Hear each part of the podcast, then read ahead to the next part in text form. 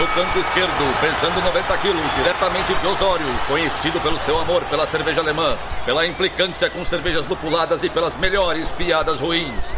Henrique sem prestígio, Boaventura. No canto direito, pesando 73 quilos, diretamente de Iraí, o príncipe do azedume, confeiteiro das pastry stouts, senhor das cajuminâncias, Estevão Careca Quitó. Vocês estão prontos? Começa agora o Braçagem Forte!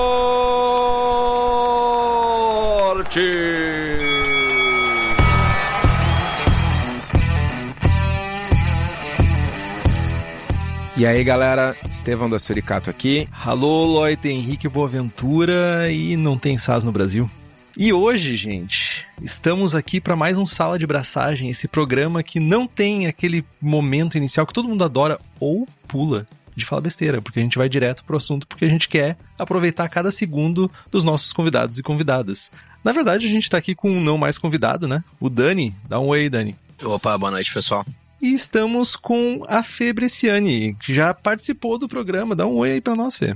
Oi, tudo bom com vocês? E estamos na presença das nossas ilustres apoiadoras e apoiadoras do Braçagem Forte, que tem vários benefícios de ser nosso apoiador ou apoiadora. Além de sorteios de equipamentos, livros e merchans, temos também merchans exclusivos e a participação do melhor grupo WhatsApp cervejeiro do país. E se tu quiser ter acesso a tudo isso e a gravação ao vivo, sem cortes, faça como Alan George, Carlos Alberto Poitevin, Diogo Longo, Felipe Augusto Kintzer, Felipe Lécio, Gabriel Henrique Franciscon, Gabriel Mendes de Souza Martins, Christopher Murata, Luiz Henrique de Camargo, Ricardo Luiz Bonato, Ricardo Peixoto Gonçalves, Rodrigo Veloso, Wellington de Oliveira Ferreira e um secto de outras pessoas mais. E nos apoie pelo link do Apoia-se, que é o apoia.se barra forte Mantendo a tradição de informar os nossos convidados da furada que eles estão se metendo, o Sala de Braçagem, carinhosamente o Sala, é um programa, uma bagunça que a gente traz opinião, busca um debate altamente técnico sobre temas não necessariamente técnicos, com uma pauta mais solta. Isso é sinônimo de sem pauta, na real. E é isso. E o tema de hoje, gente, é algo novo super novo, não só para nós, mas para o mercado de cerveja em geral aqui no Brasil. A gente está falando da produção de lúpulos brasileiros, especificamente da Copa Brasileira de Lúpulos. Antes que alguém venha ficar brabo comigo e dizer, não, porque eu produzo lúpulo há 10 anos. Cara, 10 anos para o mercado de cerveja é nada, né? Depois a gente vai falar um pouquinho mais dos dados e do, das quantidades de lúpulo plantadas no Brasil e no mundo, enfim vai ser, vai ser massa o programa. Mas antes da gente partir pro assunto em si, Fê, relembra o pessoal aí quem tu és, de onde vens, para onde vais, o que, que tu faz na selva, por gentileza. Para onde eu vou é complicado, hein? Que eu não tô sabendo ainda não. Tô desenhando o rumo. eu sou Febriciane, eu sou sommelier de cervejas, mestre em estilos, coordenadora da Escola Superior de Cerveja de Malte. Hoje estou atuando na Bracerva também, como head de concurso. Sei lá o que falar de mim. Eu sou palestrante, workshopeira. Nas horas vagas eu sou arquiteta. Cada vez menos agora, que não tem mais muita hora vaga no meu dia. E é isso, adoro cerveja, sou apaixonada, adoro falar sobre cerveja e estudar sobre cerveja. Acho que é isso. Workshopeira. Workshopeira. Workshopeira é. Eu fiquei pensando workshopeira. Uma chopeira que trabalha. Uma pessoa que dá workshop. Piada idiota. é tipo portuguesação de palavras. É o famoso arrombated, coisa de arrombado, que o Estevão tanto me chama. É só pra te provocar isso aí. É, isso aí é, como é que chama? Meu, a Fer deu oi e o Henrique já chamou ela de arrombada na largada. Amizade antiga. Amizade antiga, antiga é isso. Você dá dinheiro pra pessoa, mas não dá intimidade, entendeu? Porque é isso. Isso é uma frase muito boa pra uma camiseta ou um, um sticker de caminhão, né? Tipo, você dê dinheiro, mas não dê confiança para ninguém. Já era, né? Esse trem já passou. Gente, um contexto inicial sobre o que foi a, a Copa, né? Há duas semanas mais ou menos, aconteceu lá na Unicamp, em Campinas, a segunda Copa Brasileira de Lúpulos. Foram 87 amostras de lúpulos de fazendas produtoras do país inteiro, né, de várias regiões, e junto com a Copa ocorreu um workshop com especialistas do mercado. Mas nós Aqui, como a gente não paga imposto para dar pitaco, a gente também quer dar o nosso pitaco. Então a gente vai debater um pouco sobre o que Estevão e Fernanda, que estavam lá presentes em loco, viram lá, né? E sobre a motivação ou a falta dela para utilizarmos lúpulos brasileiros pelo Estevão, né? E pelo Dani. Né? Tipo, na verdade, por mim e pelo Dani, porque o Estevão provavelmente já deve estar tá nesse rolê aí. Então, pra gente entender, pra gente que não estava lá, shame on everybody que não convidaram nem o Dani, nem eu pra ir. Não sei se o Dani foi convidado e não quis ir porque ele não quis, mas eu não fui nem convidado, nem a merda me mandaram. Valeu, obrigado. É o mundo da volta e a gente conversa por aí. Também não fui convidado. Olha aí. Então, shame. Me surpreende muito que o Dani não tenha sido convidado, porque o Dani é estrela, né, meu? E para quem não conhece o Dani, o Dani é a estrela da Narcose, velho. Que é uma cervejaria artesanal aqui de Capão da Canoa, no Rio Grande do Sul, que faz lagers incríveis, que só vende ceva não pasteurizada, tá com um projeto massa agora. Então, se tu quer saber mais, quer comprar cevas da Narcose, entra lá em narcose.com.br e te diverte. Meu, compra a lager, caixas de lager, que é fantástica. Então, a gente estava ressaltando o fato de que fomos ignorados, mas tudo bem, como eu disse, o mundo dá voltas e a gente, lá na frente, a gente vai ver se isso se não capotou, né? Mas explica pra gente, assim, como é que foi organizada essa competição, né? Tipo, quais foram os critérios de avaliação? Como é que foi o rolê? Tipo, explica pra gente um pouquinho aí, Fer ou Estevam, quem quiser primeiro, por favor, Fer. Eu acho legal falar que foi a segunda Copa, né, que aconteceu. A organização do Duan, inclusive, um dos organizadores aí que também é patrono. É... Então, assim, é um tema novo, o pessoal ainda está entendendo aí. A primeira Copa não teve essa parte de avaliação por juiz, a gente foi, sentiu o aroma dos lúpulos, fez alguns comentários, foi mais a parte de laboratório mesmo. E essa segunda foi a primeira que efetivamente eles convidaram pessoas para fazer as avaliações. A grande maioria que estava lá eram cervejeiros, de cervejarias, não caseiros, mas cervejarias comerciais. Tinha eu e mais umas algumas pessoas ali fora do que não são de cervejaria, né? Estevão, Fala aí você sobre como foi. Bom, primeiro tem que falar que eu fiquei muito impressionado com o rolê todo. Desde as pessoas que foram convidadas até a organização. Cara, foi muito massa participar. Foi uma experiência bem diferente participar de uma competição de lúpulo. E não é vaselina nem nada, foi massa mesmo. Com relação. Foi mesmo, é verdade.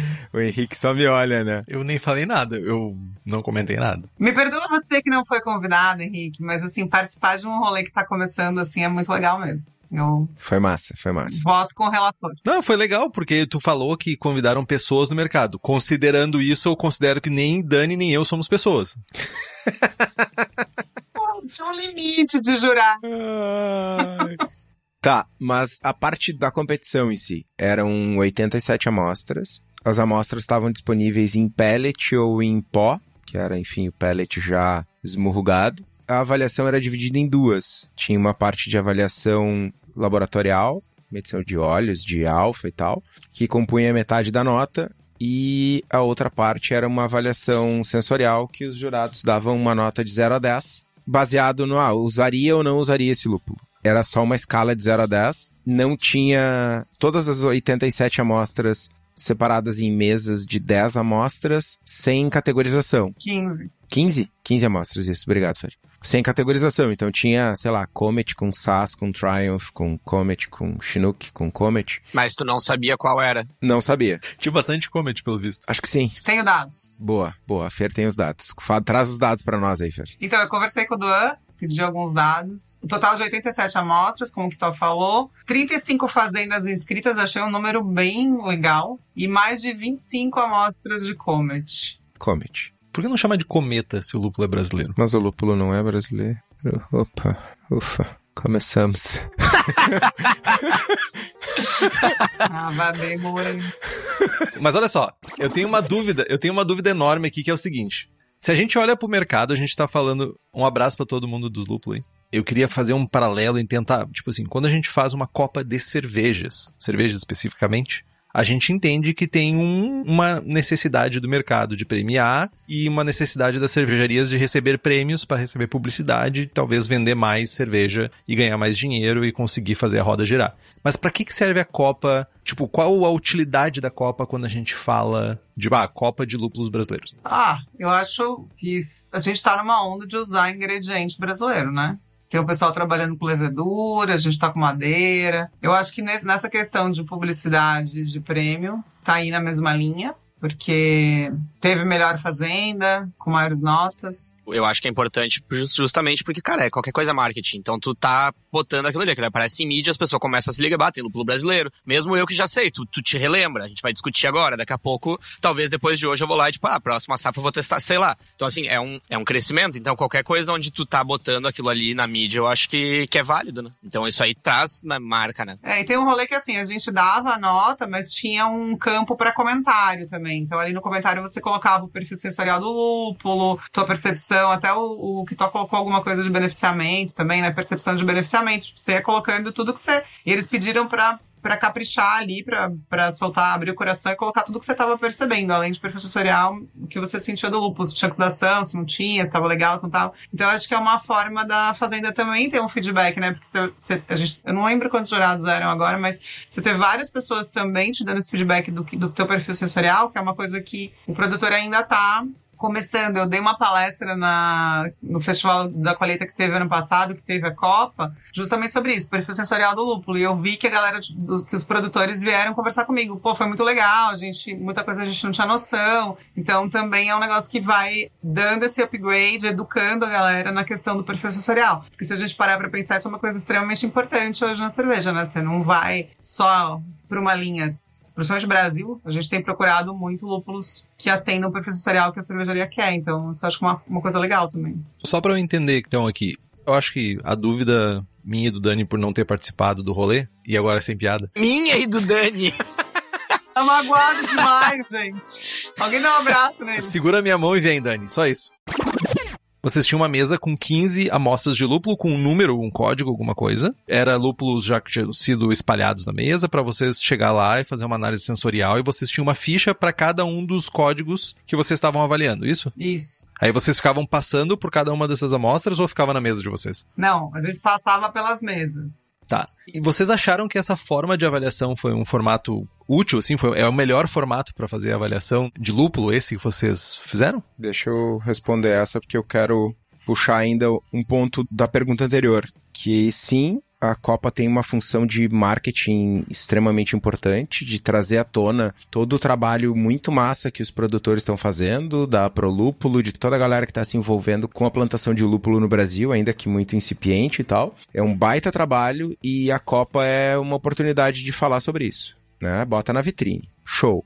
Só que a Copa, ela vai além. É uma oportunidade de colocar os clientes, as cervejarias, os cervejeiros caseiros, enfim, em contato com os produtores. Porque a gente vive um rolê de usar lúpulo e de falar sobre o lúpulo há muitos anos. Mas o cara que está lá na agricultura plantando, não necessariamente esse cara faz ceva. Não necessariamente ele, esse cara sabe o que, que nós, enquanto produtores de cerveja, buscamos no lúpulo. Né? É tudo muito novo. Esse cara tem que aprender sobre iluminação, sobre irrigação, sobre pragas, sobre toda a parte agronômica. Né? O uso que ele dá para o lúpulo é, é só mais uma das coisas que essas pessoas têm que aprender, enfim, entender nesse mundo novo. Então, ter essa oportunidade de, de, a Copa colocar em contato o produtor e quem usa o lúpulo, o usuário, é importantíssimo. E aí, falando da avaliação em si, acho que a gente pode, o formato utilizado, né? Foi a primeira vez que foi nesse formato e tal, já tem um, uma proposta de avançar e acho que precisa caminhar mais para algo similar a uma ficha de avaliação de serva. Porque muitas das pessoas, eu incluso,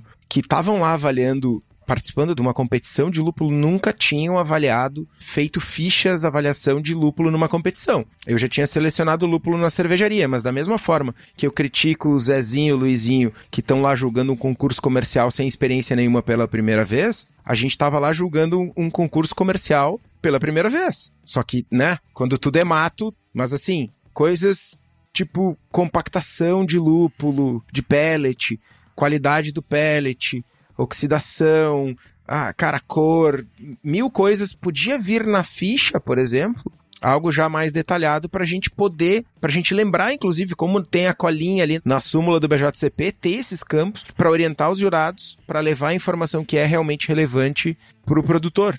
Né? Muitas vezes eu dizer que ah, tem sabor de manga, tem aroma de goiaba, é muito menos relevante, é, é uma informação que o agricultor usa muito menos do que eu dizer, cara, teu pellet tá super compactado. Isso é ruim porque eu vou fazer um dry hopping e ele não vai solubilizar na cerveja saca? Então vai muito além do sensorial esse feedback. Acho que é um ponto importante para ser avaliado para a próxima edição.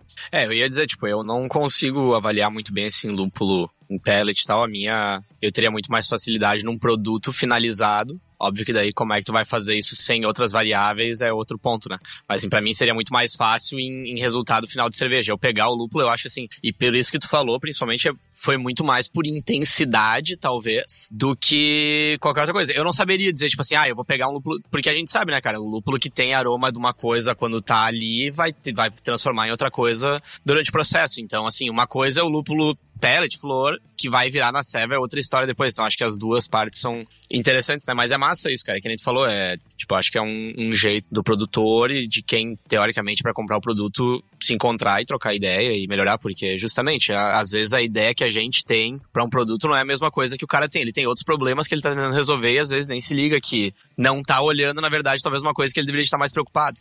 Assim como a gente às vezes pode amar um lúpulo lá que é uma maravilha, mas que para ele é uma merda de plantar e de crescer e o cara não tá afim, a não ser que tu pague um valor que a gente não tá afim de pagar. Então assim, tem muita variável, é bem, esse mercado é bem difícil. Até o que a gente falou antes, né, que eu acho que a gente quer o produto, mas é difícil conseguir gente disposta a pagar esse troço no início como um teste, vamos dizer assim. Então, fica difícil também pro produtor, né? Pra arriscar, vamos dizer, ah, vou sair lá louca aí fazendo um troço que sei lá se vai me dar retorno ou não, né? Não é todo mundo que tem condições para fazer isso. E de certa forma, hoje em dia, se a gente for analisar essa produção que está sendo feita, ela ainda não tem uma abrangência muito grande, né? Porque a gente ainda não usa tanto o lúpulo brasileiro e não tem uma necessidade de mercado muito grande para isso. Eu até fiquei me perguntando aqui sobre como que vocês fizeram fichas, vocês fizeram avaliação dos lúpulos, né? E eu fiquei pensando em como que o quem faz o lúpulo, faz não, não, mas quem produz e quem processa o lúpulo, como que ele poderia usar esse feedback. Eu acho que o Estevão to tocou bastante nisso ali sobre a, a ficha. Eu queria também trazer uma coisa que o Fabiano trouxe aqui no chat, que no Festival da Colheita do ano passado, os produtores não conheciam muito sobre o uso do lúpulo. Nenhum deles conhecia Scott Jennings que estava dando palestra lá. Então, realmente, são coisas muito distantes, né? A produção a pessoa que está lá preocupada com as pragas, com a produtividade do lúpulo, e quem realmente vai usar lá na outra ponta, buscando óleos essenciais, buscando qualidades do lúpulo. Então, eh, sinto que de certa forma, não sei se era esse o objetivo da Copa, mas diminuir esse gap, diminuir, no caso, essa distância entre a pessoa que produz e a pessoa que vai consumir necessariamente é, é o caminho, porque daí, tipo, começa a mudar a maneira de quem produz olha para o produto que está sendo feito. Não é mais simplesmente para gerar uns cones gigantescos que não gera nada de aroma, ou que não tem alfa-ácido o suficiente. É começar a casar as coisas, né? Faz sentido isso? Acho que um dos objetivos era esse, porque teve um congresso junto, e aí tinha bastante produtor e, e os cervejeiros que tinham ido pro julgamento estavam lá também. Teve a, a, na festa de premiação a gente conversou com a galera, então assim, acho que deu para tinha gente já fazendo negócio, inclusive, na festa. Então, acho essa aproximação que é necessária acabou acontecendo. Já tinha tido um pouco disso ano passado, mas como eu falei, foi teve o Festival da Colheita, teve muita coisa junto, teve congresso também. É, então, acho que esse ano deu uma aproximada maior, né? Mas acho que tem vários objetivos a questão da Copa. Essas análises laboratoriais, o pessoal já tem feito faz bastante tempo, né? O Ludo tem acompanhado aí a história. Inclusive, eu até comentei a diferença de perfil sensorial do ano passado para esse ano, né?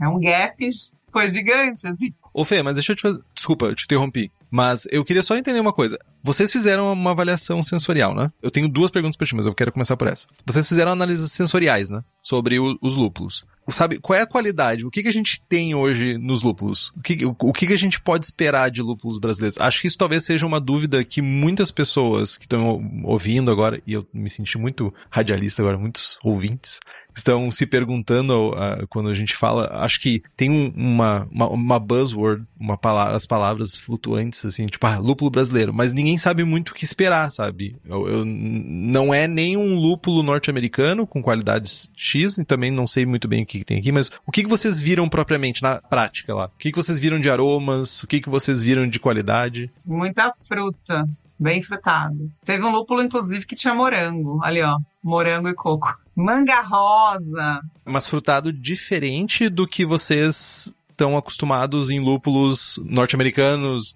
A minha percepção foi que tinha uma parcela significativa de lúpulos com um perfil mais tradicional, assim, de lúpulo europeu. Bastante merceno, bastante mato, bastante verde e tal. Herbal, né? Herbal. Mas aí tinha alguns exemplares, assim, que tinha um emblemático que era o moranguinho lá. Bastante lúpulo com uma pegada meio neo-mexicanos, assim, meio zapa, meio sabro a coco, fruta tropical, assim. Algumas coisas com uma intensidade alta, aroma pujante, assim. E aí, uma pelo menos das amostras que passaram por mim, pelo menos uma pegada bastante lúpulo americano tradicional, assim, cítrico resina, em intensidades não muito altas. Então, eu acho que todo mundo que estava lá praticamente sem exceção, ficou muito impressionado com esses lúpulos mais fruta tropical, com essa coisa que a gente, cara, foi inesperado, né? O potinho lá que tinha o lúpulo de morango, de tangue de morango. Batangue de morango. Acho que todo mundo passou naquele pote lá 50 vezes, tá ligado? Tava muito diferente. Muito curioso. Especiaria também, tem algumas coisas que lembravam bastante condimento. Sim, mas como o Dani fala, se isso vai aparecer na cerveja depois, são outros 500. Mas muito interessante. Mas isso falando do aroma da planta, né? Não fazendo uma crítica, mas já fazendo uma crítica. Como é que o mercado tá trabalhando peletização, armazenagem, enfim. Né? Isso é uma coisa que eu até quero puxar depois com vocês. E falei lá, inclusive, numa, numa das mesas redondas, me obriguei a levantar a mão lá e o pessoal estava se questionando ah, o que fazer para avançar enquanto mercado e tal. Eu acho que uma das principais coisas que a Prolúpulo, enfim, os produtores têm que fazer é investir nessa, não só na consistência, mas na comunicação da consistência, né? De que a gente não fique na dúvida sobre a qualidade do lúpulo, né? Ah, vou comprar, sei lá, 50 quilos do lúpulo X e vou armazenar por um ano e meio, dois, e daqui um ano e meio, dois, esse lúpulo vai estar tá bom. Né? Esse é um um ponto importantíssimo. A Fê tinha alguns dados, né, sobre a parte de lúpulos do Brasil, né, Fê? Sim, vamos lá. Vai do Anceola, tem que citar ele, senão ficar bravo. O comentário do Duda também foi esse, que a limitação gargalo é o beneficiamento mesmo. Hoje a gente tem no Brasil inteiro 40 hectares de lúpulo cultivados prontos para o comércio. Se a gente comparar isso com Estados Unidos, a gente tava fazendo as contas antes aí. É, a gente tava falando em 25 mil hectares nos Estados Unidos, né? Sim. A gente estava falando, inclusive, a gente estava tentando converter isso, porque ninguém aqui é produtor de milho, soja e café para falar em hectare, né? O Estevão sabe, o, Estevão é meio agroboy, né? Todo mundo já sabe disso, né? O Estevão é agroboy. agroboy é sacanagem, meu. Então, tipo, ele manja dessas medidas diferentosas. Achei que ele era crispy boy. Crispy boy. E agro também. Meu, um hectare é 100 metros por 100 metros. Um hectare ou um hectare? Um hectare. Tem E no final. Hectare? Sim. São 25 mil hectares. É muita coisa, mano. 25 mil vezes. Mano, é muita coisa. 25 mil hectares são 250 quilômetros. É um terreno de 250 quilômetros de frente por 250 quilômetros de fundos. Pra vocês terem ideia. É muito grande. É muita coisa. Não sei, talvez isso seja mais palpável para alguém. Sabe como fazer todo mundo entender? Vamos converter isso para campos de futebol. É a medida da, da Rede Globo, tipo, tudo em campo de futebol. Cara, são 30 mil campos de futebol. Fora 250 quilômetros quadrados? Sim, que são 25 mil hectares.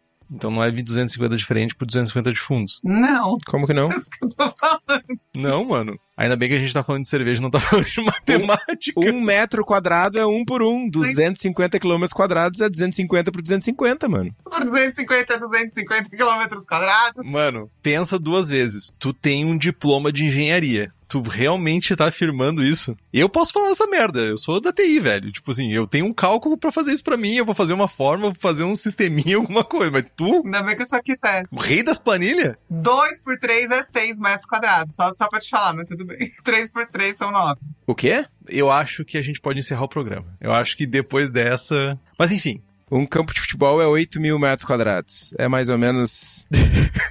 Mudou de assunto. Eu tava pesquisando aqui. Ai, gente. Ah, eu tô vendo campo de futebol também. Um campo de futebol é 0,71 hectares. Então é muitos campos de futebol. É, são mais de 25 mil campos de futebol. Mas então, em comparativo, a gente tem 40 hectares no Brasil, isso? Isso. 25 mil hectares nos Estados Unidos. Então é tipo, é gigantesca diferença e naturalmente é um mercado que está começando, é um mercado que ainda não tem, de certa forma, escoamento para essa produção, porque não tem uma demanda necessariamente. Faz sentido isso? Cara, depende. Tem onde escoar. Se tem demanda, aí é, é diferente, né?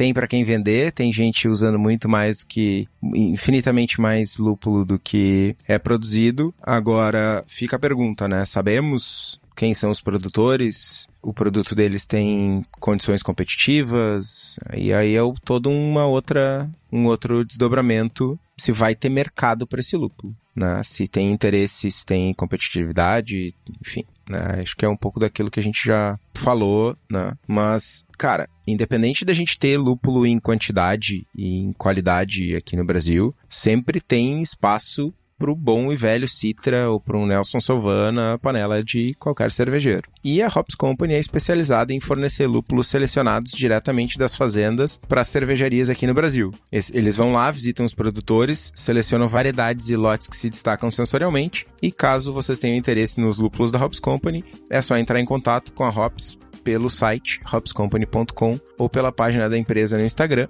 e escolher uma das variedades que eles têm disponível.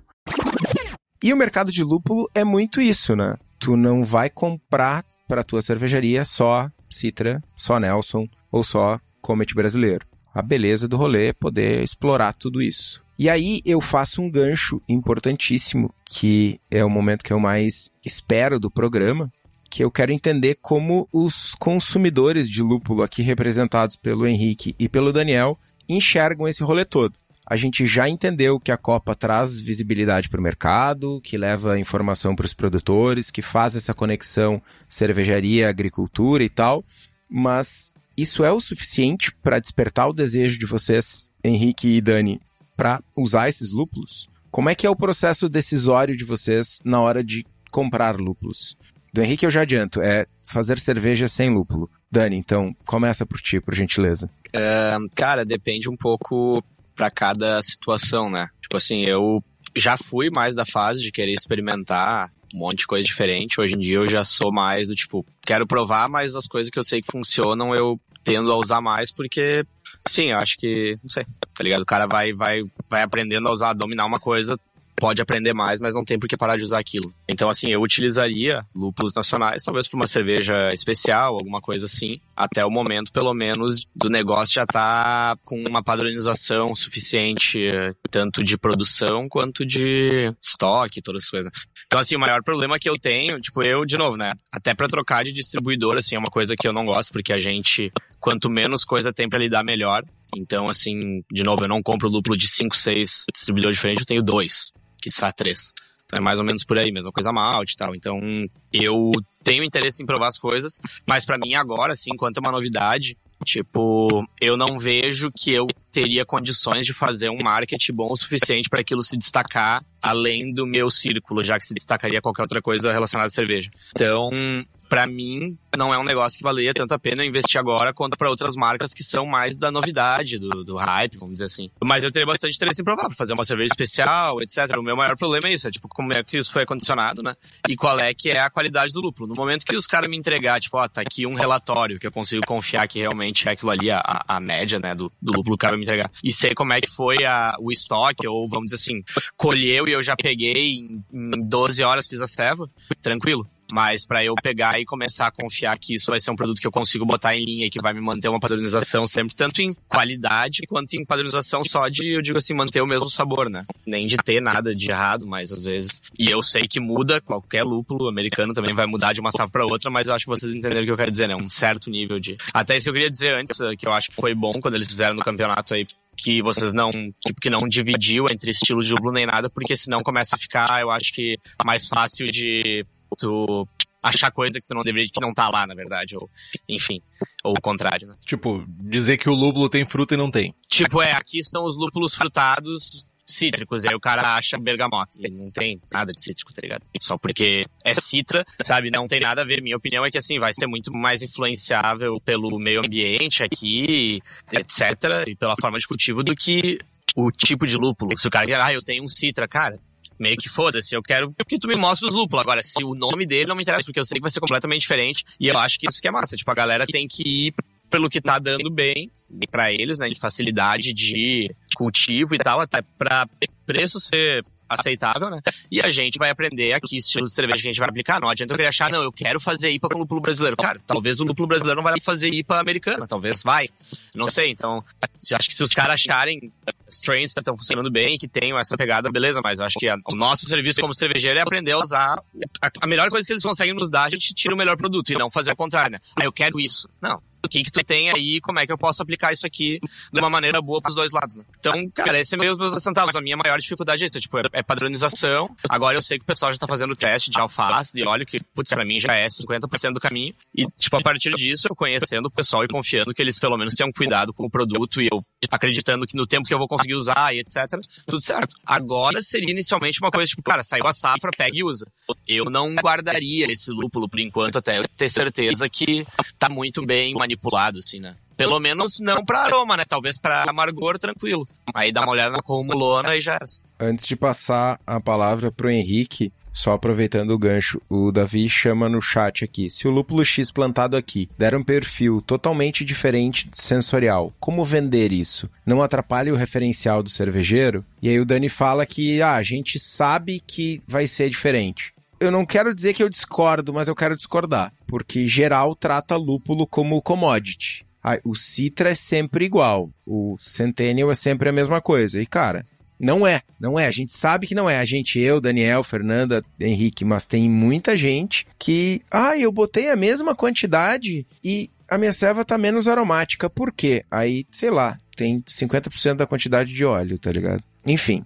Foi mal condicionado, o mesmo lúpulo, talvez, que ele usou da outra vez. Pode até ser, tá ligado? É, o pacote aberto, enfim, né? Tem um milhão de possibilidades aí.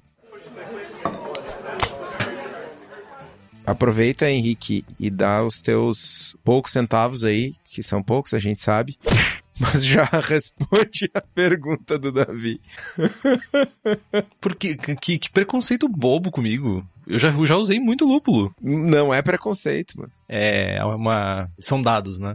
Assim, bom, 188 programas depois não dá para fingir que eu sou uma pessoa que ama lúpulo de paixão, né? Mas eu gostaria de participar numa Copa dessas, viu, Duan? Mas como que me impacta lúpulo brasileiro? Honestamente, a propaganda de estilos brasileiros feitos com lúpulos brasileiros, para mim, não é uma propaganda. Me dá raiva. Sei lá, tipo, acho que é, as coisas são criadas naturalmente. Eu acho que é muita forçação de barra. E quando começa essa forçação de barra, me incomoda um pouco. Bastante. O consumo, para mim, isso é muito como eu consumo ingredientes. Eu não vou ficar catando mil ingredientes em mil lugares diferentes. É muito raro fazer isso, a não ser que eu queira fazer uma cerveja muito diferente, o que não é uma regra. Então eu não vou buscar em vários lugares, ah, lúpulo de um lugar, não sei o que de outro, sabe? Tipo, o acesso talvez me proíba ou me limite a querer usar também os lúpulos brasileiros. E ao contrário de Estevão, ao contrário de Dani, que trabalham com isso e que tem como obrigação, eu acho, do mercado, né? Uma imposição no mercado explorar, de certa forma, essa riqueza de lúpulos diferentes e colocar isso, de certa forma, como um showcase dos seus produtos, né? Eu não preciso para me agradar, para eu querer fazer alguma coisa usando um lúpulo diferente, é um, eu diria que, de novo, meu perfil é uma coisa que não é uma coisa costumeira para mim. Eu vou buscar outras características, vou buscar um malte de mais qualidade, uma levedura que me traga uma característica XYZ.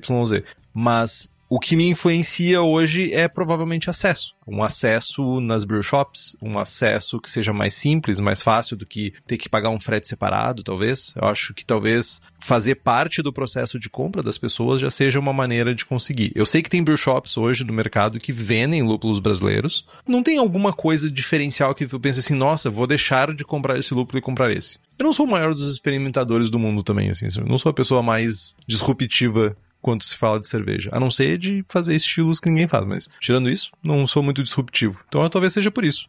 Preguiça. Vocês têm ideia de quantos quilos de lúpulo que essas 20, 40 hectares aí produziram nesse, em uma safra? Brilha, Fê. Brilha, Fer. Não tenho esses dados. Que isso é mais importante que a quantidade de hectares, né? Não tenho esses dados. Eu não lembro do número, mas tem um ponto importante aí que o pessoal aqui no Brasil colhe duas safras. E para algumas variedades, eles já estão alcançando níveis de produtividade e de alfa similares ou um pouco melhores que o produzido nos Estados Unidos. Então, acho que E o custo disso tá ficando viável. o custo disso viável é uma pergunta complexa. Mas eles chegaram a falar de valores lá, né? Tinha alguns valores similares ao cortado. Sim, sim, mas vender a valores similares e ser viável são coisas diferentes.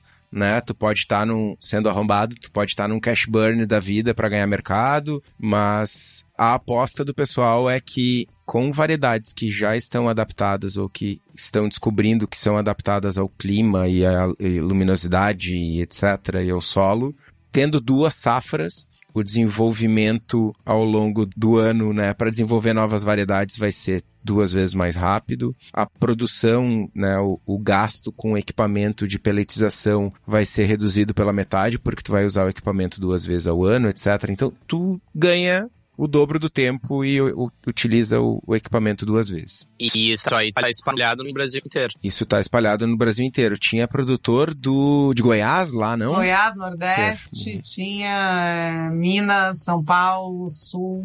Tá, a gente não tem a mínima ideia da quantidade. Se é uma tonelada, se é 100 quilos, se é 10 mil quilos. É zero, zero ideia. Cara, eu tô com 6 na cabeça. 6 mil quilos por hectare, talvez? 6 mil quilos por hectare. Parece muito. Parece muito. Eu não. Parece demais. Eu diria 6 mil quilos pra troço inteiro, tá ligado? Alguém manda uma mensagem pro Duan, velho. Alguém chama o Duan, pelo amor. 6 mil quilos pra todas as fazendas juntas, velho.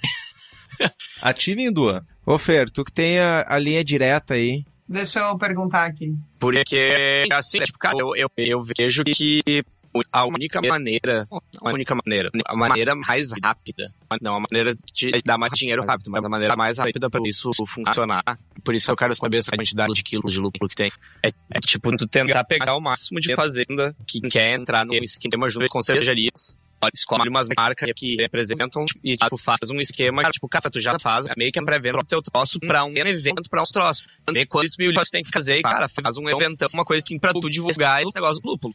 E aí tu tem, tipo, três anos pra fazer isso aí, que nesses três anos as fazendas já tem que ter, tá começando a girar um ciclo de dinheiro, e aí porque daí as cervejas já vão comprando, já vão querendo usar, e aí tu começa, sabe, meio que build tu te laça uns anos, mas tu tá vendendo todo o teu produto de uma maneira que tu tá divulgando ele ainda, e depois disso que o começa a girar, tá ligado?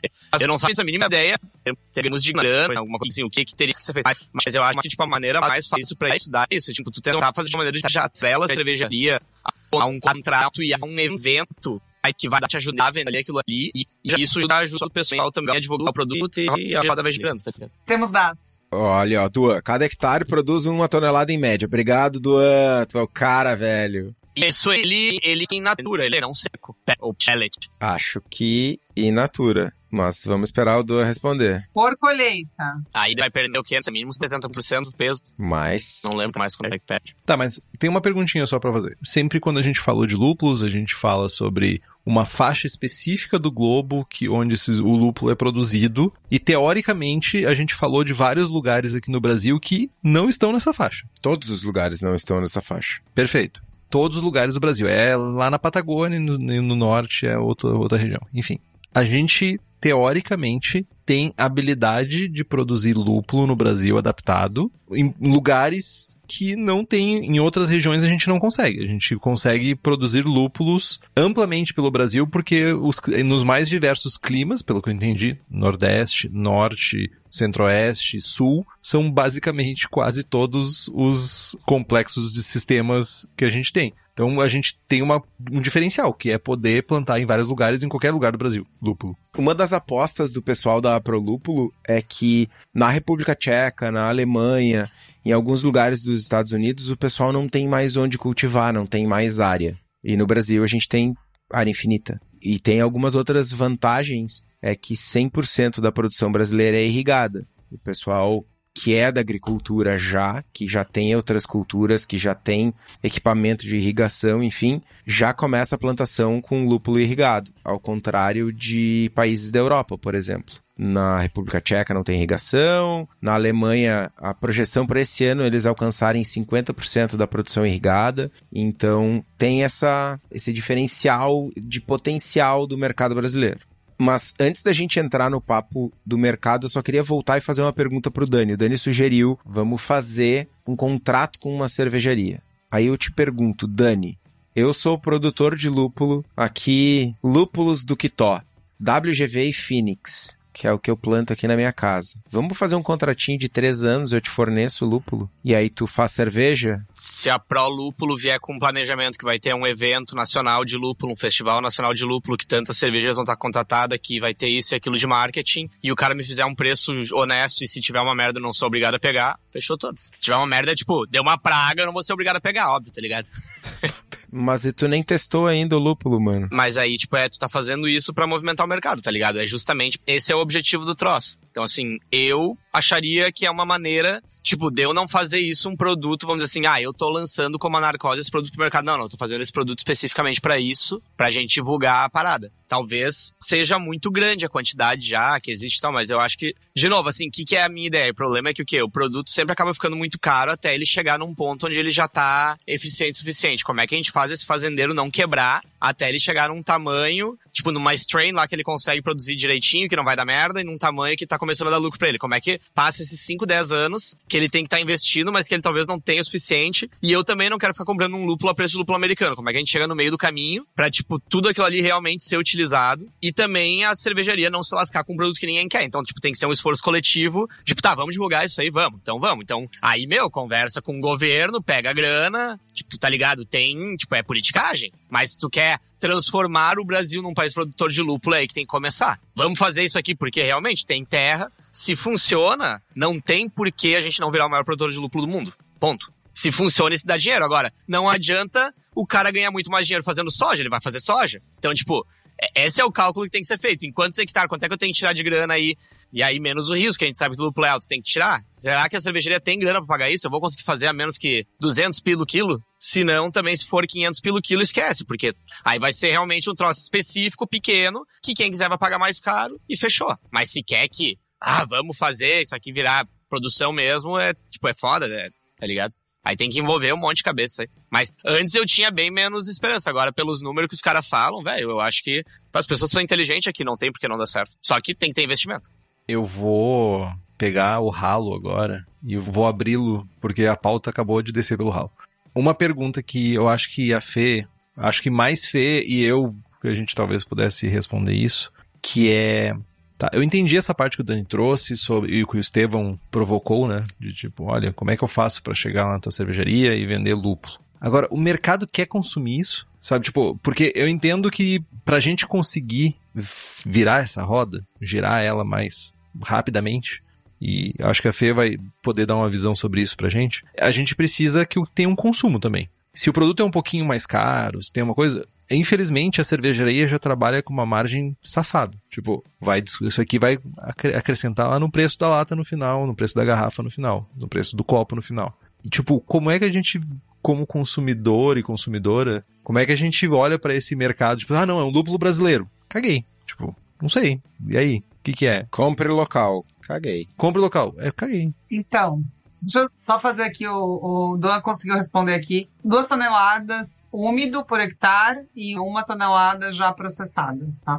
Então, esse caguei seu aí, né, tem muito a ver com a sua cultura gastronômica também, né, amigo Henrique?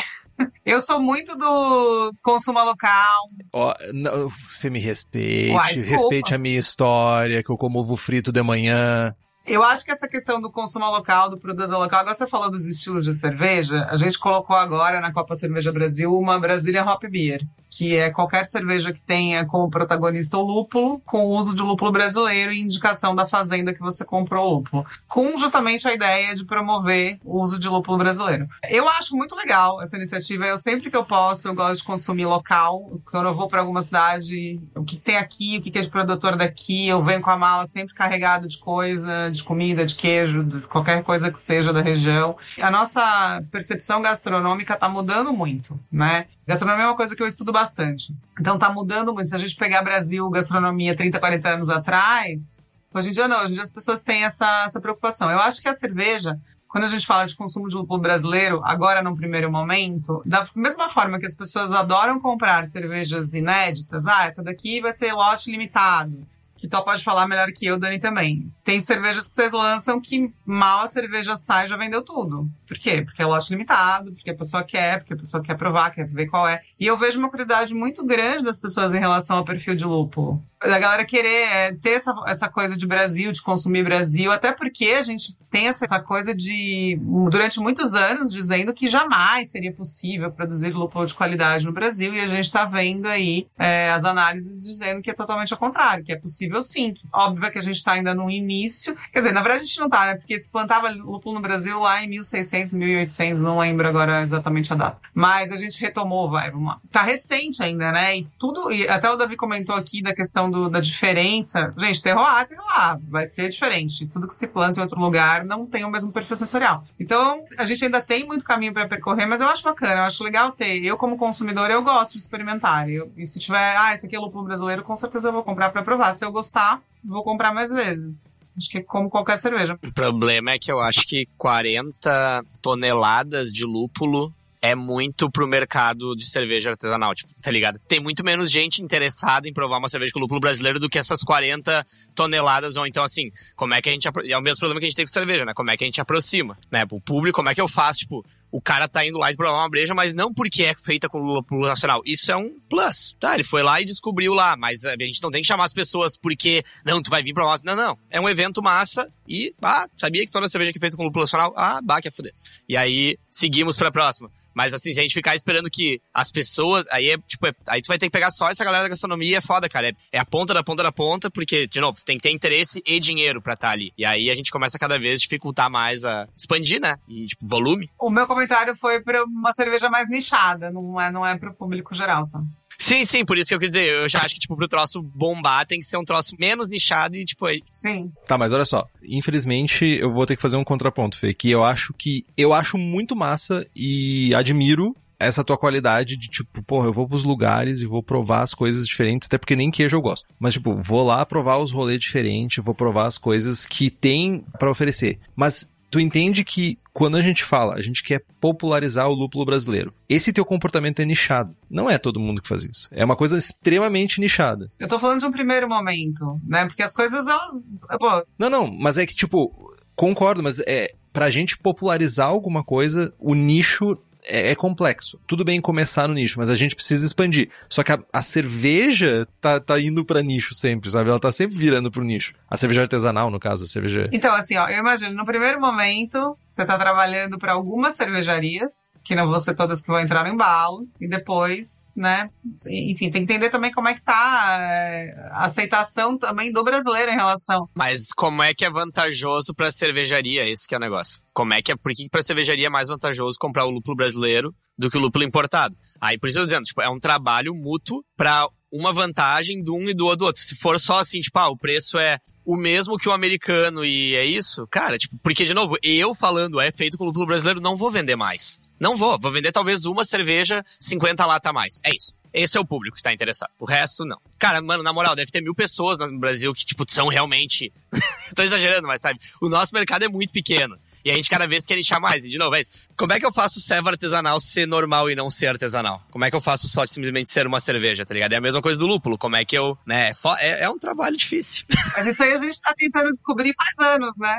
O Dani apedrejou o argumento da Fer de uma maneira que eu concordo até. Tipo, beleza, a gente vai fazer uma serva e vou dizer que ela tem lúpulo brasileiro lúpulo brasileiro não é um atributo de qualidade. Eu não consigo comunicar isso pro consumidor. Ah, é, eu fiz a minha cerveja local aqui, tá? Mas por que, que ela é melhor? Fazer localmente. Até porque se tu escrever com lúpulo americano vai vender muito mais. Usar um ingrediente brasileiro não transmite essa ideia de qualidade pro consumidor. Quando a gente vai pro lance de customização e de escassez, ah, eu tô fazendo a ceva com o lúpulo brasileiro, campeão da Copa Brasileira de Lúpulo, que tinha gosto de morango, de tangue de morango que só tinha 5 quilos e eu sou a única cervejaria que fez e corre que são poucas latas, aí eu vou vender. Mas eu vou vender para os mil que o Dani falou. Eu não vou popularizar como o Henrique falou. Acho que o caminho de popularização vai muito mais no sentido de a gente oferecer um produto com um custo mais baixo ou talvez até mesmo trabalhar com alfa, e isso é um problema sério porque a gente não vai competir por preço. Eu digo a gente, indústria brasileira de lúpulos, a gente não vai competir por preço com LNF, Yakima e fazedores de flex. É tipo eu querer vender ceva mais barato que Ambev, não vai dar certo. Né? O, o fiel da balança é achar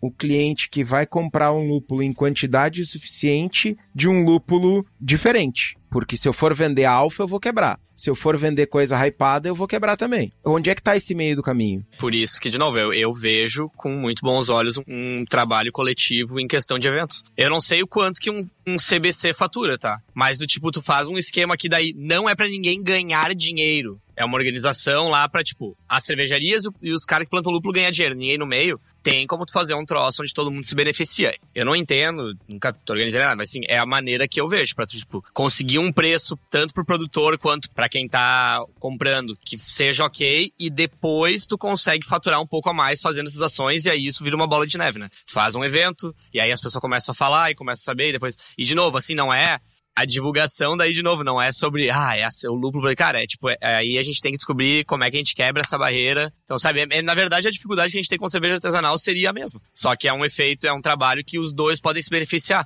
Porque se daqui a 10 anos eu tenho lúpulo com uma qualidade similar ao americano, que chega mais rápido e talvez com um preço igual ou menor, por que, que eu não vou querer isso? Só que eu também preciso, não posso ir e tipo, ah, vou apoiar e vou gastar e foda-se inconsequente, porque eu também tenho um negócio que precisa da grana, tá ligado? Então por isso que eu acho que é, tipo, de alguma maneira coletiva, que é a maneira menos ruim, menos difícil de dar certo, mas claro que é muito complicado de se organizar isso tudo. Mas olha só, o, o Estevão tava falando uma coisa ali que eu, eu fiquei pensando aqui enquanto vocês estavam discutindo, que é Tá, vai ter produtor que vai focar em produzir lúpulo com alto teor de alfa-ácido. Vai ter produtor focando em produzir lúpulos diferentosos, com sabores e aromas que a gente não encontra no mercado, ou até mesmo replicando sabores e aromas que a gente tem no mercado. Tipo, eu queria entender um pouco assim, sabe? Como que isso influencia o mercado mesmo, sabe? Se esse é um caminho. Não, a gente só tem esses dois caminhos aqui. Ou eu vou produzir lúpulo barato, que tem um alfa-ácido, porque eu vou focar em consistência de alfa-ácido, que é uma coisa bem entre aspas, tá, gente? Eu não quero, porque eu não conheço isso, mas é mais fácil de controlar o teor de alfa-ácido, porque é uma coisa menos variável do que outras coisas, como os níveis de óleos essenciais, sabe? Tipo, o que eu, como leigo e não consumidor ávido do mercado, eu, eu enxergo um pouco assim, tipo, todo mundo planta comet, ou cometa, vou chamar de cometa agora. Todo mundo planta cometa, tá? Beleza. Quem usa? Para que que usa? Usa por quais razões? Por que que eu usaria cometa, sabe? Tipo, eu fico me perguntando muito isso, né? Olhando pelo lado do produtor, como é que o produtor enxerga isso? Ah, eu vou produzir mais com, ah não, vamos focar na Ambev que usa lúpulos com um teor de alfa-ácido alto e nada de aroma, nada de sabor sabe? Ou eu vou focar nesse nichozinho pequenininho que vocês falaram de mil pessoas, que dessas mil pessoas, 500 estão endividadas e não vão conseguir pagar 60 reais numa lata de um lúpulo diferentoso. Só fazendo um adendo rapidamente. A gente está falando no mercado de ceva brasileiro, né? Mas o mercado de lúpulo é um mercado global. A gente falou, falou e passou ao largo dessa informação. Se o lúpulo brasileiro se consolida enquanto indústria e consegue entregar qualidade, consistência, volume, ele entra no mercado global. E aí não estamos vendendo lúpulo mais pro Dani e pro Estevam. Só tem esse pequeno detalhe. O lúpulo é, é tipo, cara, tá chegando o lúpulo da Nova Zelândia para mim, que foi peletizado nos Estados Unidos, tá ligado? Mas vocês estiveram num lugar agora que vocês estavam falando especificamente sobre isso, sobre mercado de lúpulo também. Era uma das discussões, uma das rodas de discussão. Enxerga-se esse potencial hoje? Sim. Sim, a falta foi pro espaço. Então, se tu tá falando de álcool, sensorial, entra na história do, da cerveja hypada, que é uma cerveja de nicho, e da, da cerveja comercial, né? Que é uma cerveja mais, com mais volume. Então, se você tiver alfa, tiver mais alfa, você vai focar mais nessa galera que compra em mais volume. E aí, aquilo que o Dani falou, você vai ter que viabilizar isso economicamente para tua fazenda. É, tem bastante gente estudando isso. A gente viu ali, acho que só numa mesa tinha umas quatro ou cinco pessoas de consultoria de de plantação e manejo, iluminação. Tem empresas trabalhando especializadas em iluminação para a plantação do lúpulo. Então, assim, tem uma coisa aí que chama tecnologia, né? Que se souber aproveitar bem, souber usar bem, talvez eles consigam viabilizar economicamente isso. Tem uma coisa que se chama tecnologia, foi muito. Isso, né? Tipo, conforme a tecnologia vai né, evoluindo, as coisas vão ficando mais fáceis. Né? Não, eu acho que o comentário da feira, a melhor parte é se souber usar bem. Se souber usar Porque todo mundo aí tem um conhecido que só faz merda no WhatsApp pra cima e pra baixo, tá ligado? É o famoso se organizar, todo mundo transa, né? É, né, gente? Não adianta ter a ferramenta se você não sabe como usar a ferramenta, né? Então, é meio isso, assim. Mas, assim, isso que o Estevão falou faz bastante sentido mesmo. A gente tá falando de um mercado global. E, assim, a partir do momento que a gente começa. Como é que foi a história do lúpulo nos Estados Unidos? A Europa achava o lúpulo americano o ó, né? E, de repente, então, enfim. Eu não tinha essa visão de que poderia ser uma coisa tão grandiosa a ponto de começar a ser exportado e ter um mercado não mais focado no mercado local, né? E sim no mercado mundial. Mas eu imagino que, tipo, se a gente for parar aí usando esse gancho especificamente do, do, de exportação, passa por toda uma parte de equipamentos, né, de, de processamento de lúpulo que talvez já hoje ainda não esteja no seu ápice, e que precisa de um investimento gigante para a gente conseguir melhorar ainda mais e conseguir produzir mais, né? Tipo, que, como é que são esses equipamentos? Eu imagino que hoje a gente não tem tecnologia de ponta para lúpulos. Tecnologia de ponta é para soja. Não, acho que o maior gargalo é o beneficiamento mesmo, é isso, hoje. Porque é, o equipamento é muito caro, poucas pessoas têm acesso a esse equipamento. Mas assim, aí também é uma questão de organizar, né? Se organizar direitinho e trabalhar com cooperativismo, né? Que aí é um negócio que pode, enfim, mas é aquilo, é um mercado muito novo ainda, né? Tem muita coisa para explorar, para acontecer, para entender ainda. Pensando em mercado global, imagina o seguinte, tá? Descobrem, desenvolvem uma variedade aqui no Brasil. Vou pegar o exemplo do um lúpulo lá que tinha fruta tropical e coco. Aí tá, o cara fez o cruzamento, desenvolveu uma nova variedade que tem gosto, sei lá, de chiclé. Beleza. Temos algo similar ao que é o Riwaka na Nova Zelândia tá ligado? Temos uma variedade brasileira desenvolvida aqui, selecionada aqui. Ah, conseguimos de alguma forma proteger a, variedade. Cara, o que impede de em 10 anos a gente, aspas, vender Riwaka pro mundo da mesma forma que a Nova Zelândia vende Riwaka pro mundo, saca? Acho que para além de desenvolver a variedade, a gente já tem algumas plantas com perfil sensorial bem interessante tem um caminho, né? Acho que o outro ponto é conseguir entregar para o mercado o padrão de qualidade de processamento nível ouro, né? Cara, vamos lá. As embalagens. Eu tenho pessoas que eu conheço no mercado, não vou citar nomes porque eu não sei se eu posso citar nomes, mas que já conversaram comigo sobre uma busca incessante sobre embalagens de lúpulo para fracionamento no mercado brasileiro. Porque o tipo da embalagem utilizada para armazenar o lúpulo tem uma influência brutal no HSI e na qualidade do lúpulo ao longo do tempo. Não é pega um saco de plástico aluminado aí, sei lá como é que é o nome dessa porra, e joga o lúpulo dentro e faz um vácuo ali e já era. Saca? Tem tecnologia de embalagem. Tem a embalagem, tem o equipamento para fazer a embalagem, tem o equipamento para peletizar, tem o equipamento para moer, tem a prensa. Cara, tem uma série de processos, tem toda uma indústria que tem que ser desenvolvida hoje, que não existe no Brasil. Né? A partir do momento que a gente desenvolve uma, duas, três variedades e tem uma indústria de processamento minimamente sólida, fechou, a gente está vendendo para o mercado global. A gente pode fazer isso vendendo cometa, como diz o Henrique, vendendo comet brasileiro e sei lá, tá cheio, vamos, mano, tá cheio de lúpulo merda no mercado, tá ligado? Ariana, sei lá, Sterling, Comet americano. Mano, tem mil variedades, tá ligado? Que são umas variedades sem prestígio, velho. E que vende, que vende um pouquinho ali, um pouquinho ali. Cara, podemos vender Comet brasileiro pro mercado global também. Num preço menor é verdade, mas tem que entregar um padrão mínimo de qualidade que a indústria exige. Cometa. Cometa. Comet brasileiro é um, é um assassinato, na verdade. É um assassinato do desgraçado, assim, da comunicação. Tipo, o Comet brasileiro. Eu, na minha condição de telespectador de Globo Rural, fiquei pensando num rolê aqui que é quando falam muito sobre a parte de exportação, né? Exportação de café, exportação de soja, exportação de carne de porco, exportação de frango. A impressão que se tem, principalmente quando a gente fala de mercados que estão crescendo, mercados que ainda não têm uma consolidação grande, como, sei lá, o Brasil para várias outras coisas já é consolidado total, assim, soja, essas paradas assim. Mas quando a gente fala de um mercado que está crescendo, tem que provar duas vezes, né? Tem que provar duas vezes mais do que, sei lá, um lúpulo norte-americano, ou um lúpulo neozelandês, ou um lúpulo, não sei, alemão, para provar que vale a pena pagar por esse lúpulo e ele vir para cá e que vai chegar com qualidade, que vai chegar tudo isso. Passa por tudo isso que o Estevão falou, mas passa também por mercados novos tem um rolê de tipo, eu preciso me provar em dobro para dizer que vale a pena eu aqui também. Isso também é um outro esforço enorme que precisa de uma, um investimento. Aí o Dani falou sobre isso também, sabe? Que é investimento de governos, investimento de empresas para sabe, eu produzo coisas boas, eu vou fazer todos os processos corretamente, eu vou fazer um lúpulo fresquinho chegar na casa de vocês. Beleza? Vamos comprar lúpulo brasileiro? Vamos. Que é que o lúpulo argentino é muito ruim, Chico, por isso que ninguém usa.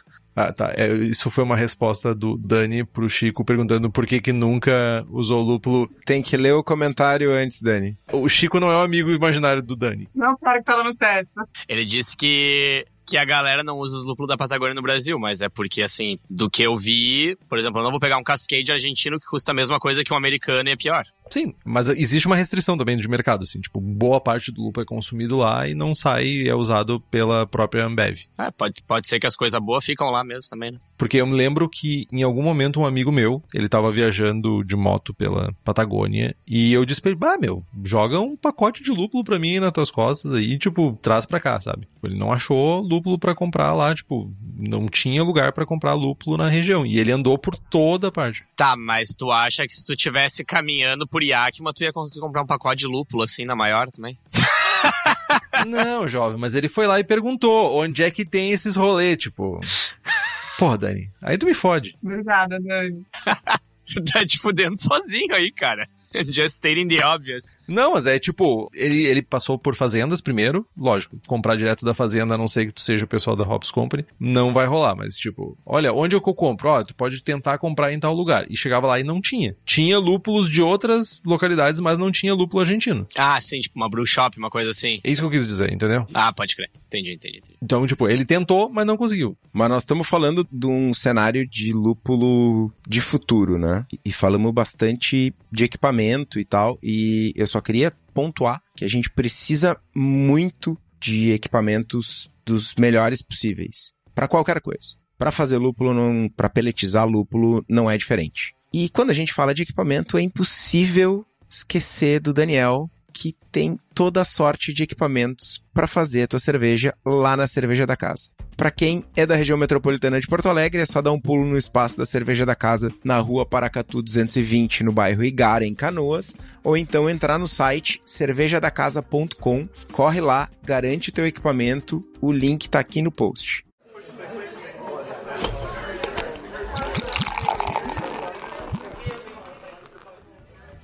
E continuando a falar de equipamento, né? Eu falei antes de, ah, vamos desenvolver lúpulo novo, vamos. Cara, a gente precisa de muita, muita, muita pesquisa em desenvolvimento de novas variedades. A gente até teve um. Uma das mesas redondas, o pessoal tava comentando bastante sobre isso, assim. E aí eu queria perguntar pro Dani, que é um cara que veio da ciência, como é que tu enxerga esse investimento, essa falta de investimento no Brasil, de uma maneira geral, assim, em pesquisa, Dani? Cara, o problema é que, que o problema do Brasil não é nem. Eu, honestamente, não é que eu acho que sobra dinheiro em pesquisa, mas eu acho que o problema é que falta dinheiro em pesquisa no Brasil. O problema no Brasil é que falta o brasileiro aprender a ganhar dinheiro com a sua pesquisa. O brasileiro vai lá, faz a pesquisa, descobre as coisas, e quem é que bota aquilo ali pra virar grana é os gringos. Pega aquela ideia e daí tu aplica aquilo ali em indústria. A gente não faz isso. Essa é a maior dificuldade que a gente tem aqui no Brasil. O elo de juntar a resultado da pesquisa com resultado monetário que tu precisa, tá ligado?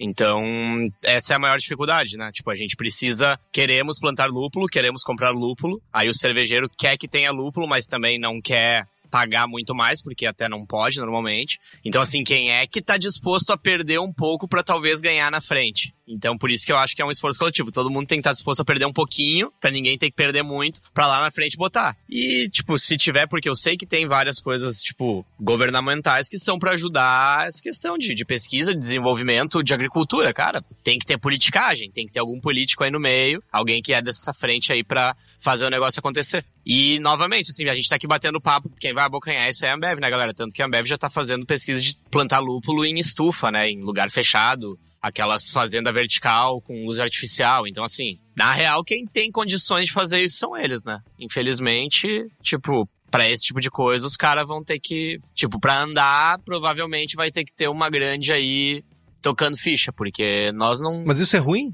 Não sei se é ruim pro mercado, eu acho que é bom. É ruim porque né? Tenho meus pé atrás com algumas coisas com eles, mas pro mercado eu não vejo como uma coisa necessariamente ruim. Pelo menos não pro produtor. Pro produtor eu acho que vai ser ótimo, tá ligado? Eu não posso, como cervejaria artesanal, querer que só eu me dê bem com um produto bom. Se eles conseguirem ganhar dinheiro e talvez eu não possa usar o produto deles daqui a 5 anos, mas talvez daqui a 10, 15 eu possa usar, então beleza. A gente não pode olhar só pro nosso umbigo, né? É, eu perguntei isso porque, assim, andando de mão dadas com o que a Fê puxou antes, né? Sobre, tem um, é um processo, né? E ele tem que começar de alguma forma. Beleza. Tem uma big player com grana infinita e que pode investir no desenvolvimento de empresas que no mercado sei lá, imediato de cinco anos aí, tipo, vai produzir mais para Ambev, mas que vai desenvolver um mercado, talvez, ou desenvolver produtos, ou trazer é, equipamentos que vão habilitar outras produtoras a produzir para outras empresas. É, porque é difícil para nós, né, cara? Pra bancar. Eu só acho engraçado, curioso, é o romantismo do Dani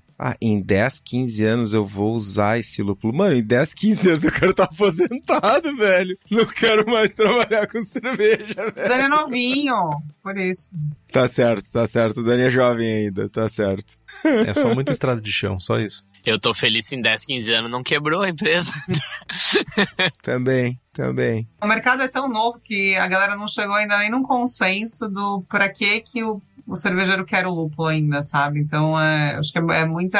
Essas iniciativas como a Copa, eu acho que são muito legais para a gente começar a ter um fomento de mercado entender onde, onde a gente quer chegar, né? Onde a gente consegue chegar, quanto tem projeção. Eu acho que é legal, é, esse movimento é legal para isso. É, é, bom, assim, eu sou super a favor de tudo que incentiva mercado. E eu acho que até para eles entenderem do tipo assim, que nem a gente tá falando, ah, vai focar em alface do cara, na minha opinião, de novo, enquanto não vem um, uma banca da Ambev, enquanto tu tá trabalhando para cervejarias pequenas, tu tem que trabalhar em produto que tu vai vender volume. É que nem, tipo, eu querer ficar fazendo só barrel age, não vai vender volume. Tu tem que ter um lúpulo que o cara vai, tipo, usar uns vários, um quilo, não dá pra usar 200 gramas pra mil litros, senão tu não vai, mano. Tu tem que usar um troço, o cara vai meter 5 quilos ali pra mil litros. Um lúpulo aromático. Pelo menos nesse início, né? Tipo, um lúpulo que te dá uma eficiência boa e que o cara usa bastante, pra daí tu... Porque senão, mano, vai ser difícil, tá ligado? Eu tava fazendo a conta, para mil litros de American Light Lager eu uso 300 gramas de lúpulo. Pois é, isso que eu tô falando. Aí não, não vira, tá ligado? Para os mesmos mil litros de Hazy Double IPA eu uso... 20. 20, 25 gramas, 25... Não, que conta que eu fiz? Hectares. 25 gramas por litro. 25 hectares. Um hectare quase de lúpulo. Hoje ele tá mal de matemática. Ah. É, para chegar nesses 40 mil... 40 toneladas? É coisa.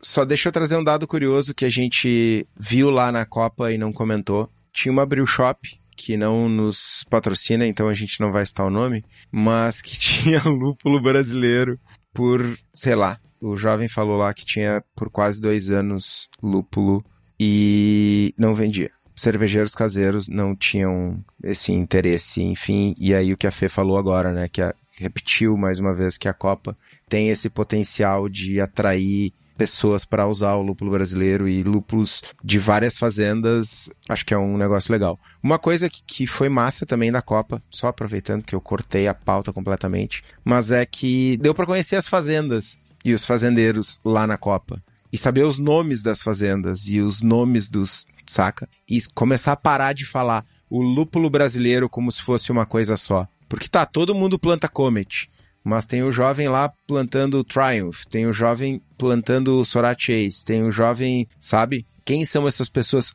Qual é o lúpulo brasileiro? Quais são os lúpulos brasileiros? De qual região, né? De qual região? Tinha muita coisa diferente. E eu ainda não sei se o jeito para eles fazer isso aí funcionar é parar de chamar de strain americano. Primeiro pra tu não criar um, um pré-julgamento do que o produto tem que ser e depois, tipo, cara, cria um nome a fuder pro bagulho. Cometa. Cometa. É, é que é muito pra. Mas sabe, tipo, Triunfo. pega as características do lúpulo e, e porque é outra coisa, não é mais. Tu põe lá, é pequenininho, ah, veio da porra do amarilo, mas tipo. Moranguinho do Nordeste. Olha aí, ó, moranguinho. Pronto. Marmelo.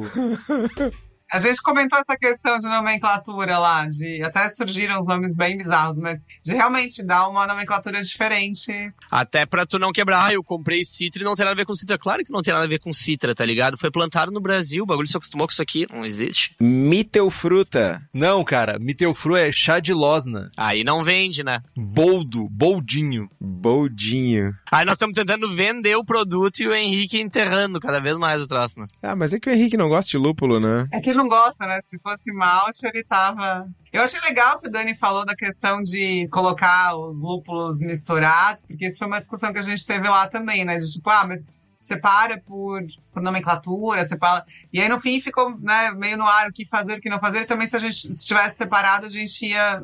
É aquela coisa, né? Tipo, ah, então o perfil desse lúpulo é assim, eu vou encontrar. É. Eu acho bacana isso também, de ter deixado separado, porque a gente acaba que não é influenciado, e, e isso acontece muito. Tanto em julgamento de cerveja, que a gente às vezes vê a galera encontrando coisas que não tem, e no lúpulo ainda que é uma coisa muito mais nova, que as pessoas não estão tão calibradas, né? Então a probabilidade disso acontecer é maior mesmo. O clássico sentir lúpulos nobres em Helles oxidada, de curso de sommelier. Falou, porque tá escrito no, no guia de estilo, tá ligado? Nunca senti um lúpulo nobre na vida e diz que existe. É uma coisa louca, né? Bah, pedrado. Errado não tá.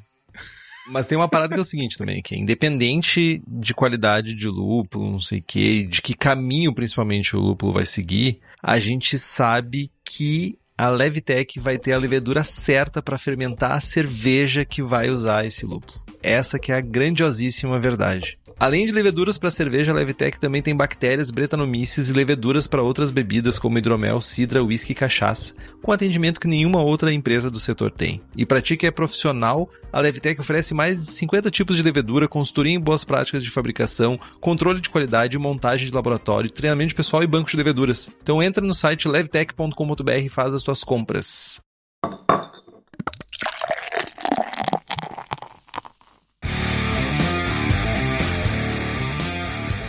Mas assim, gente, se encaminhando aqui pro final, porque já é uma hora e meia de programa, as pessoas já não aguentam mais ouvir falar de lúpulo. Eu não aguento, honestamente. Novidade. Mas nem só de lúpulo hypado, né, vivem as cervejarias, e isso é uma conclusão que a gente sempre acaba, quando discutimos sobre caminhos de lúpulo, independente de ser brasileiro ou não, não é só de lúpulo hypado, não é só de novidade que as cervejarias vi- vivem, né, tá aí a Ambev da vida e outras big players gigantescas que vivem, sei lá, de lúpulo XYZ que tem aroma de nada. Mas se os produtores eles, ah, conseguirem entregar preço, uma consistência, né?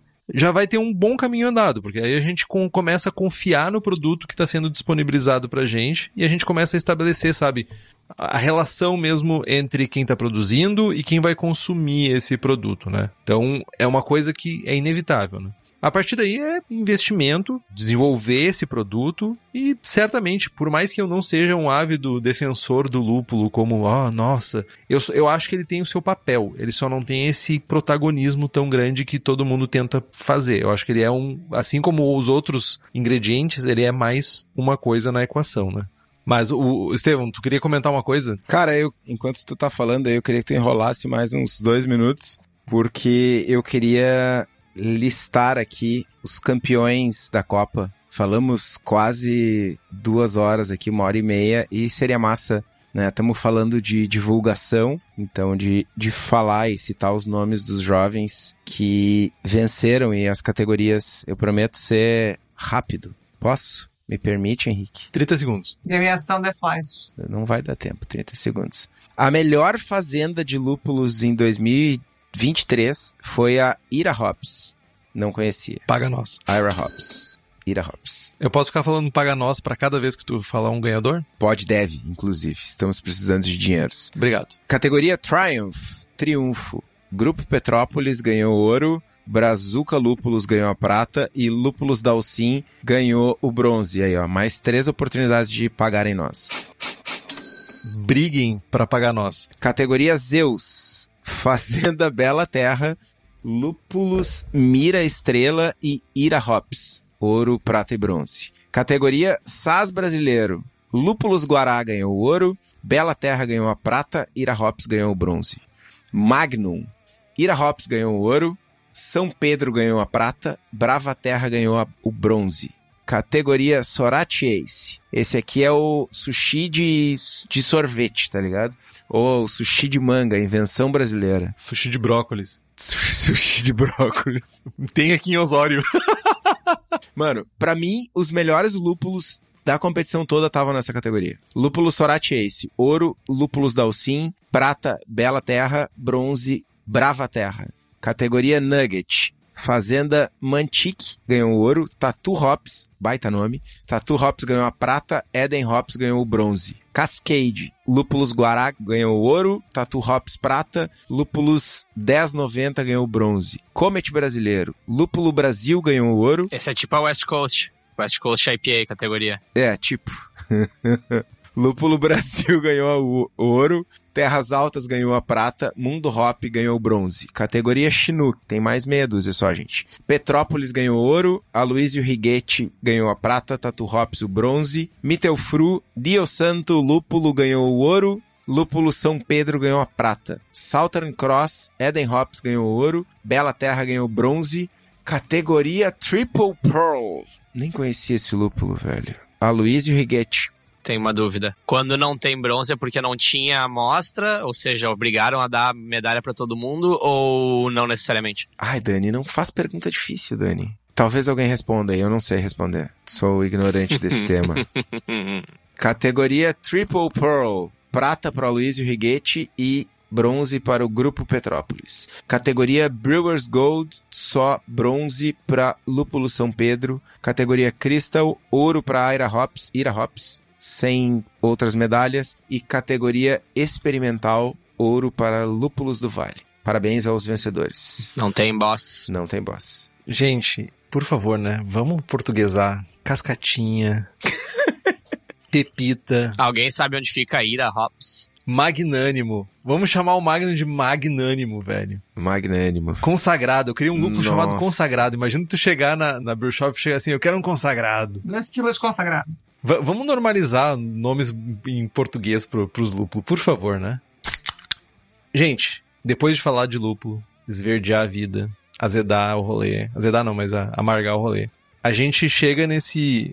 Acho que isso ainda vai gerar vários outros programas pra frente. A gente ainda vai, certamente, ter mais salas. Vai, Fê, tu quer falar? Pode falar. Não, só para o comentário do aqui que as que não medalharam ali não atingiu o valor de ácido alfa ah, médio na variedade.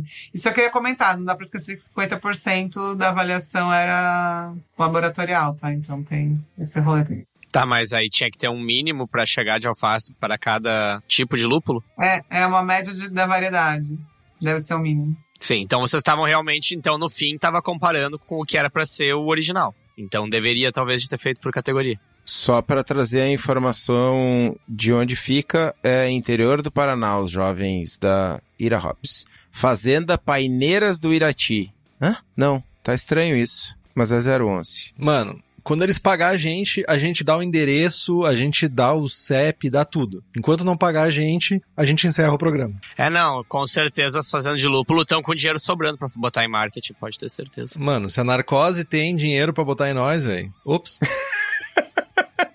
Ainda bem que o contrato é é NDA, né? Senão já ia estar falando bobagem, que não posso.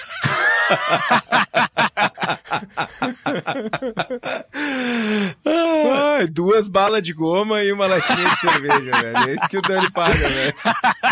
Chopp da praia. Um growler chopp da praia e duas balas pet belo, velho. De pet ainda. uma, uma pet oxidada e outra vencida. Gente, vamos deixar uma mensagem então aí pra gente encerrar. Por favor, Dani, dê uma mensagem, fale o que você quiser de encerramento aí. Cara, minha mensagem é parabéns pros jovens aí que têm coragem de entrar nisso aí. Eu admito que há dois anos atrás tinha bem menos. Achava muito menos que podia rolar, assim, mas do jeito que estão falando, cara, acho que O, minha dúvida é investimento, né? Se tiver alguém com, com grana para meter ali, pesquisa, dá pra ir longe, sabe? Eu achava que o clima ia realmente atrapalhar, mas pelo jeito tá rolando. Então, essa questão de irrigação aí que falaram é importante. Acho que talvez tenha um, um mercado aí que pode dar dinheiro que eu não, não tinha botado fé antes. Legal, quem faz aí, parabéns. Vamos fazer uma collab com o lúpulo brasileiro, Dani? Vamos. Bora. Aí, ó. Cometa. Não, não, não. É, olha a, a falta de caráter do Estevão agora. Se tiver algum produto. Não, não vou fazer. Não vou fazer. ah, eu ia meter também, mas eu fiquei quieto. não vou fazer, não vou fazer. Bah, chão, velho. É muito ser influencer, velho. Fica no ar, fica no ar, fica no ar. Quer entender, entendeu. Mano, eu honestamente, eu espero que eles deem um saco de lúpulo para vocês dentro de um saco de estopa, velho carregado na traseira de um caminhão, velho. Sério, sério, assim, tipo. 101 afora. Que, que tal? Eles vão dizer que Hop Influencer paga dobrado. Dani, vamos fazer, vamos pegar um lúpulo coco e moranguinho e vamos fazer uma selva massa. Vai ficar fuder. Tô pilhado. Mas vamos comprar. Não, a gente compra. Vamos se tratar, gente. Fê, por gentileza, sua mensagem, quer dar tuas redes, quer dar anunciar, sei lá, não sei o que você quiser fazer da vida, por favor. O espaço é seu. Minhas redes arroba fe.bresciani. Cara, eu quero dizer que eu voltei empolgada dessa Copa de Lúpulo, eu achei muito legal. É, não sei se é porque eu acompanhei do ano passado também.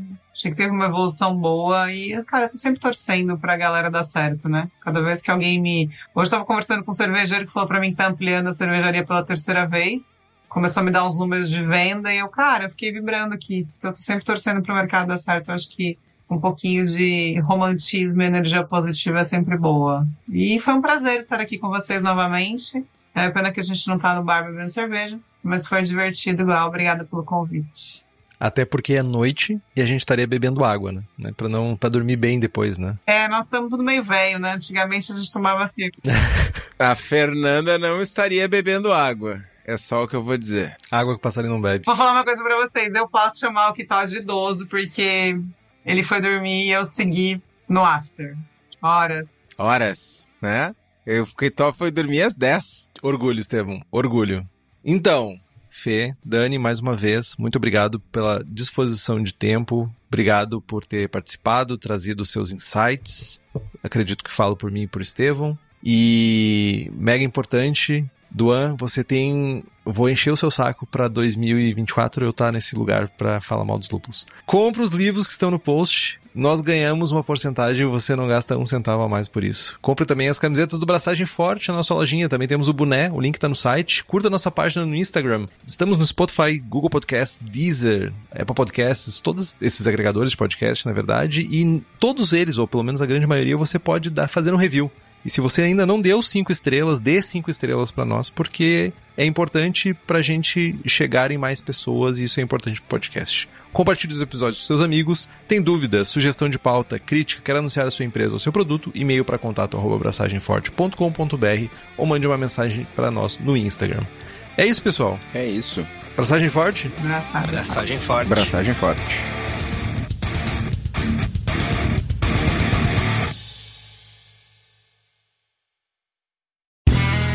Este podcast foi editado por Play Áudios.